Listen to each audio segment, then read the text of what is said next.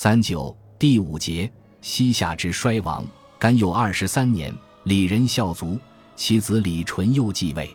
自李纯佑始，西夏国势日渐倾颓。当时，蒙古部族在成吉思汗领导下开始在漠北崛起。天庆十二年，蒙古攻陷夏国之吉里寨，纵兵劫掠后离去。一年，镇宜郡王李安全废纯佑自立，改元应天。同年。成吉思汗以夏国不纳贡为由，攻取了西夏之沃罗海城。自天庆十二年始，蒙古就经常攻打西夏，而且每每大捷而回。应天四年，夏国皇子李承真为元帅，率兵抵御蒙古，但大败而回。外族的入侵，内部的腐败，加速了西夏灭亡的节奏。光定元年，齐王李遵顼废李安全自立。遵顼继位后，仍然与金国连年征战，给予蒙古可乘之机。光定六年，李遵顼不理成吉思汗约攻花剌子模之令，结果遭受蒙古第四次进攻。最后，李遵顼遁逃到西京西平府，由太子李德任代守城。蒙古军退后，李遵顼终于明白火头不能太多，于是主动向金国提出议和，共抗蒙古。可惜金国不许。后又想连宋攻金，不过朝中意见不一，最后难以执行。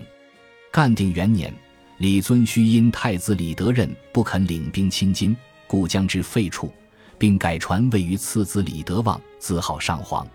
李德旺即位后，马上暗地里联络漠北诸部，共同抵抗蒙古。干定二年，蒙古大将贝鲁攻击银州，西夏守将塔海被俘。此时。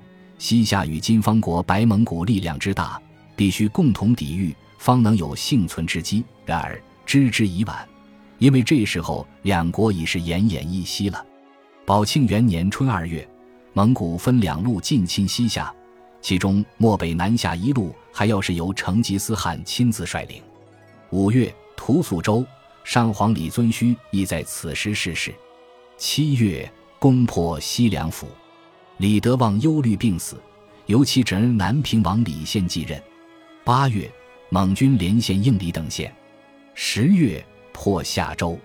十一月，攻下灵州，并为西夏首都中兴府，故太子德任死之。十二月，进攻延州川，大杀居民。宝庆二年一月，成吉思汗留部分兵马攻城，自己则率军南下。二月。攻占积石州，三月破沙州，闰五月蒙古遣使于降。六月，成吉思汗自隆德州避暑六盘山，不久病逝。蒙古军密布发丧，以免影响战事。六月，蒙古兵围中兴府已半年，城中食尽，兵民皆病。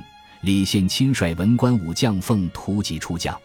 同年七月，托雷按照成吉思汗遗嘱。往萨里川沙里线，蒙军攻破中兴府后，迅即屠杀市民，都内宫室、陵园被大肆破坏。西夏自李元昊立国，凡一百八十九年。